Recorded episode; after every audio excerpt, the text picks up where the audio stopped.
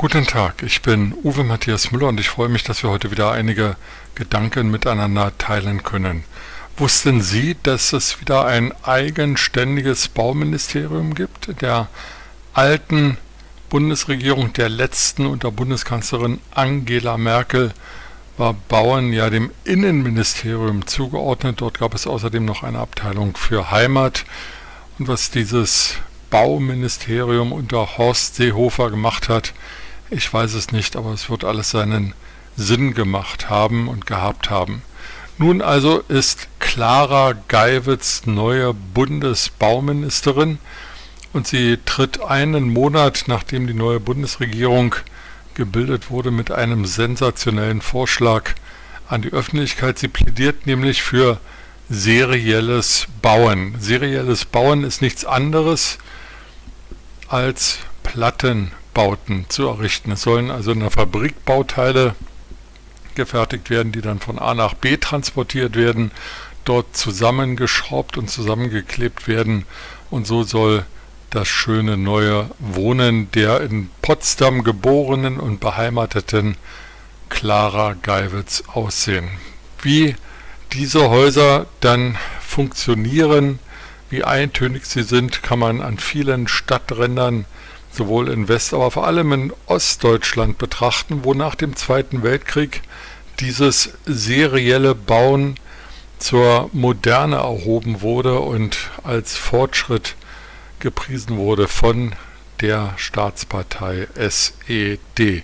Nun, Clara Geiwitz will uns also mit seriellem Bauen beglücken. Das ist ihr Mittel, um 400.000 Wohnungen zu bauen und somit die Wohnungsnot zu lindern. Dabei gäbe es ganz andere Möglichkeiten, die außerdem noch viel ökologischer wären. Da kommt mir zum Beispiel die Idee in den Sinn, in Berlin die Stadtautobahn zu deckeln und den damit gewonnenen Raum ökologisch zu bepflanzen und zu bebauen, die Autos also unter die Erde zu verbannen und ähm, Zehntausende von neuen Wohnungen sozusagen auf der Stadtautobahn zu errichten. Ein Modell dafür gibt es in München, wo der mittlere Ring völlig untertunnelt wurde und darüber entstanden, ich glaube, weniger Wohnungen, aber auf jeden Fall sehr schöne Grünanlagen.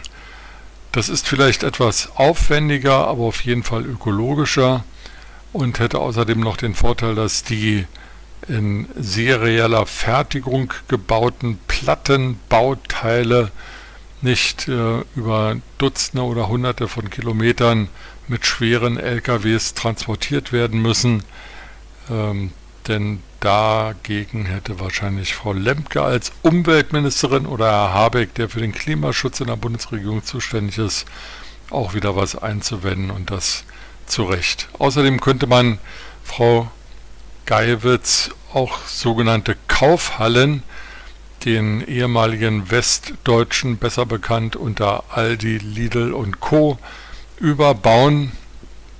Es gibt äh, irrsinnig viele in ländlichen Gebieten äh, auf der grünen Wiese entstandene Flachbauten, in denen möglichst hässliche, jedenfalls von außen hässliche Einkaufshallen ihr Dasein fristen.